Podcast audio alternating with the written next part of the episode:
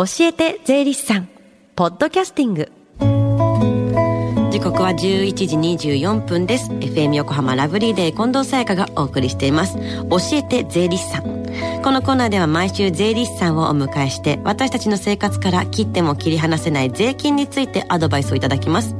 担当は東京地方税理士会佐藤祐介さんです。お願いします。よろしくお願いいたします。さあ今日はどんなお話でしょうか？はい、えー、今日は私たち税理士の仕事についてお話をさせていただきます、はい、はい、最近ですねインターネットで税理士を検索すると、うん、まあ、たくさんインターネット上でヒットすると。で誰に相談したか、えー、したらいいかわからないといったご質問を多くいただいております、はい、まあ、そもそもあの税金で困っているのに相談相手を選ぶのにも困ってしまうというのが現状のようです。ですので、えー、まずは税理士の仕事について知っていただいてで、えー、相談相手を選ぶ判断材料にしていただければなと思っております。はいもう困ってるのにさらに困るなんてねっていうところですよね、ね。はい、まずね税理士さん普段どんな仕事をされてるんですか？はい、えー、中心になる仕事は3つあります一つ目は税金に関する手続きに手続きの代理人になること、うん、これはまあ例えば税務調査を受けた時に、まあ、代理人として調査に立ち会ったり意見を述べたりというのが代表例です、はい、で2つ目は、えー、税金に関する書類を作ること、うん、これはあの確定申告書の作成が税理士を行うというのが代表的なものですね。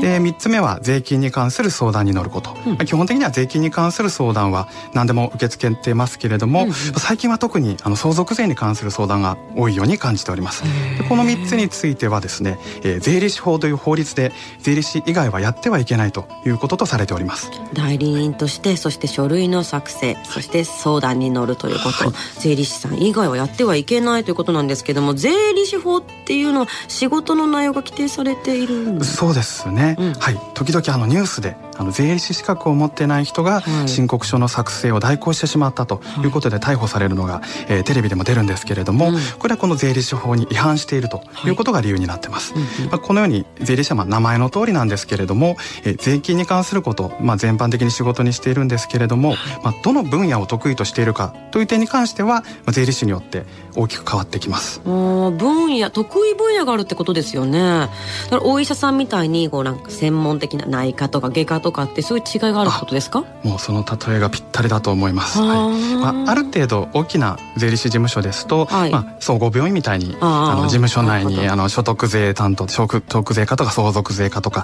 など持っているので、まあ、どんな相談でも受け付ける体制があります、はい、まあ、最近は特にですね特定分野に特化した税理士が多く見られます、うん、まあ、相続税を専門にしてたり、うん、特定分野のお医者さんを専門にしてたりとか、美容師さんを専門にしてたりとか、うん、専門分野に特化した税理士が増えております、まあ、こういった税理士は看板に大きく何々専門と掲げてますし、ホームページにもそのことが大々的に広告で出されているので、得意分野についてはノウハウの蓄積がある税理士なのでもう相談内容が決まっているのであればこういう税理士に頼むとスムーズに話が進むかと思います。なるほど。頼む時はじゃあこの専門分野に特化している人を見つけるというまあ、相談内容によるそうですね。つけていくってことですよね、はい、じゃあ佐藤さんの得意分野は何なんですか？えーと、私はですね、はい、まあ、あの国税局の OB ですので、はい、えー、税務調査対策がまあ一番期待されてますし、うん、まあ、一番得意としている分野でもあります、はい、ただあの新しいものが結構好きなので、はい、えー、最新のこう税制改正だったり、うん、あとはあのクラウドとかも最新のこう技術を使った、あの会社の経理システムの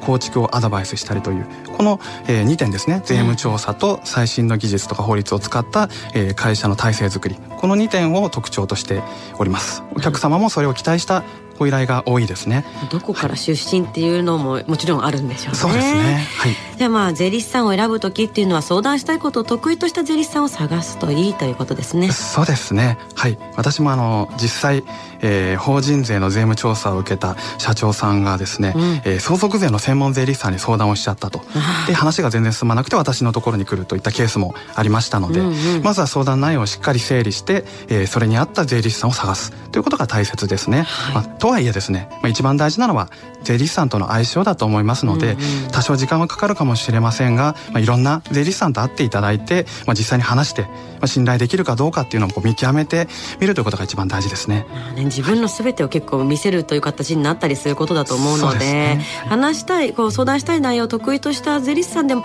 ちょっと気が合わないななんていう方はちょっと相談しづらくなりますよね。そうですねはい、まあ、ここまでがまあ税理士の代表的な仕事ではあるんですけれれども、えー、税理士は税理士法に書いてある先ほど申し上げた3つの仕事以外にも大切な仕事があります、はい、えー、各地で税の無料相談会を開いたり、えー、税金に関するセミナーを開いたり、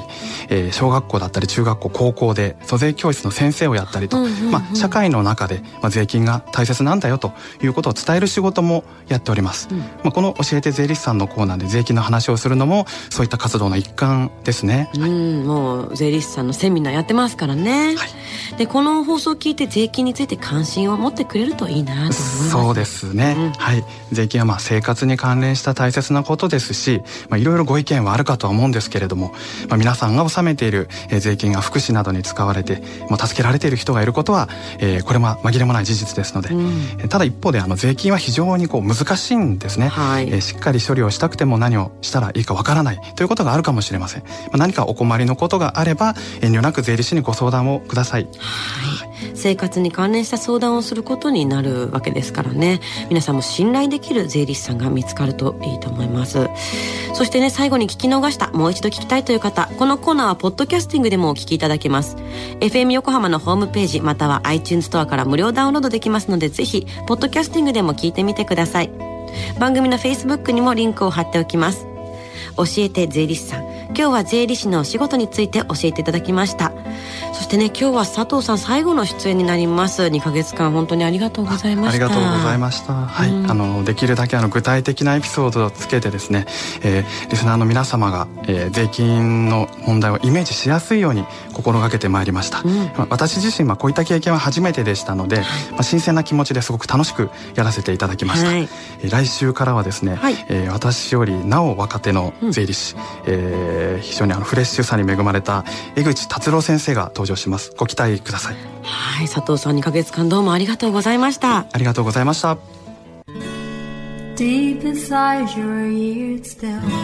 lingers on The fading sound of footsteps So clear to hear Whenever I find you with Empty beer bottles in your hand I see someone four years old staring back at me. Once you told me you don't know who you are, there are pieces of you lost somewhere along the way. You've been searching hopelessly in a wrong place. Cause they have always been with you the very start. So many years you haven't been yourself.